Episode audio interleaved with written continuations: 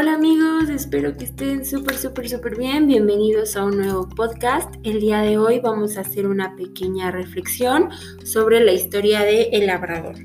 Um, contándoles un poquito, la historia del Labrador narra eh, un día en la vida de un pequeño padre labrador cuyo hijo decide ir a acompañarlo a trabajar y pasan muchas cosas en ese viaje. Les recomiendo mucho la lectura. Haciendo un poquito más la reflexión, eh, podemos rescatar varias cosas, varias cualidades importantes en el niño y en el papá. Eh, en el papá yo rescataría la parte de la confianza que le tiene a su hijo, ¿no? El permitirle conducir ese tractor siendo pequeño e inexperto, bueno, pues es algo que, que no todos los papás dejarían hacer a sus hijos, ¿no? Pero él sabía que no estaba corriendo ningún riesgo, estaba ahí con él, cualquier cosa iba a poder actuar y le dio un momento inolvidable al niño, ¿no?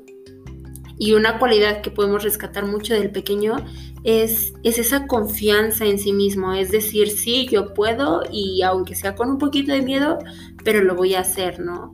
Es algo increíble, es una cualidad que se debería de fomentar más en los niños ahora y toda la vida, y no solo en los niños, en, cualquier persona, esa autoconfianza, ese decir, pues es la primera vez que lo hago, pero vamos a hacerlo, vamos a poner atención en cómo se hace y vamos a hacer lo mejor que se pueda, ¿no?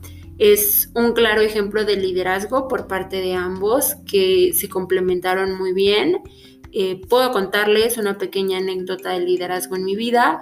El año pasado tuve la oportunidad de ser eh, coordinadora de una delegación del movimiento Scout que participó en un modelo de Naciones Unidas, Tolmun.